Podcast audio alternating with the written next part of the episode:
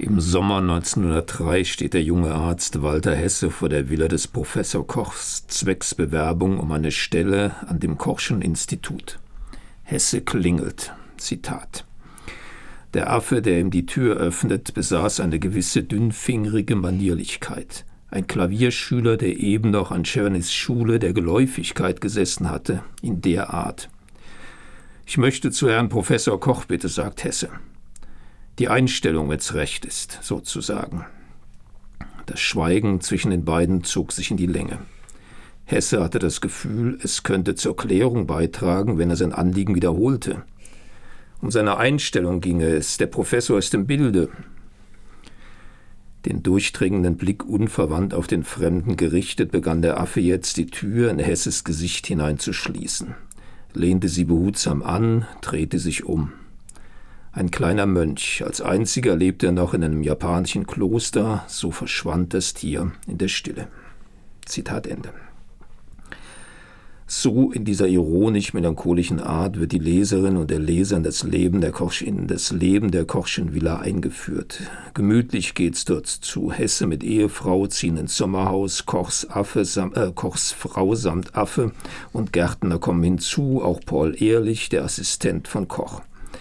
Der Professor selbst ist auf und davon, eine Typhusepidemie in Trier zu bekämpfen. Und jäh wird man dann in, äh, aus der Sommerhausidylle hinausgerissen, Koch aus Trier zurück instruiert seinen Assistenten Hesse. Zitat. 98 Prozent der Typhösen sind der Bodensatz. Und wo kommt er her, der Bodensatz? Säufer, Strolche, Tagediebe, Erwerbslose. Der Pole entdeckt seine Liebe zu Deutschland, der Russe, dem es daheim zu kalt geworden ist, auch der Jude, dem sie im Städtel das Fell gaben. Das ist der Bodensatz. Der Bodensatz ist das Unsaubere. Der Bodensatz ist das Fremde, das Undeutsche und das Ergo unsere Aufgabe darin besteht, das Fremde rauszuhalten, damit wir in den eigenen Grenzen gesund leben können. Was wir brauchen, ist ein solider Wall, ein ehener Ring von Entlausungs- und Sterilisierungsstationen rings um unser Vaterland, ein Desinfektionswall, eine Siegfriedlinie der Hygiene. Soweit das Zitat.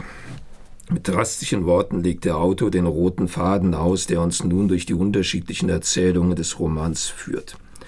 Ausmerzung des Unreinen und Undeutschen, das ist die Devise der medizinischen Forschung in Deutschland darüber hinaus. Massiv finanziell und politisch gefördert durch die deutsche Armeeführung, die eine gesunde Bevölkerung und damit gesunde Soldaten für ihre koloniale Expansion braucht. Passend dazu beschreibt der zweite Teil des Buches die Ostafrika-Expedition von Robert Koch, die sich dem Kampf gegen die Schlafkrankheit widmet, tatsächlich aber die Grundlagen dafür legen sollte, dass sich deutsche Siedler ungefährdet in diesen Landstrichen ansiedeln sollten.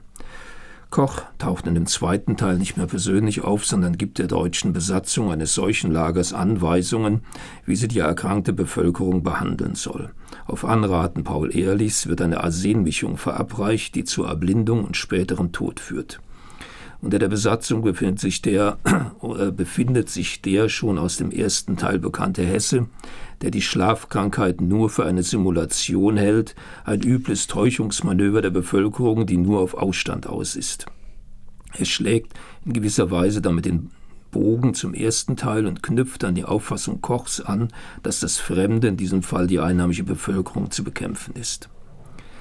Im dritten Teil ändert sich wieder komplett die Situation. Der Autor begibt sich in die USA und erzählt die Geschichte der Mary Malone. Koch tritt hier nur als Komparse auf. Er befindet sich auf einer USA-Reise, erkrankt allerdings und verbringt seine Tage im Bett.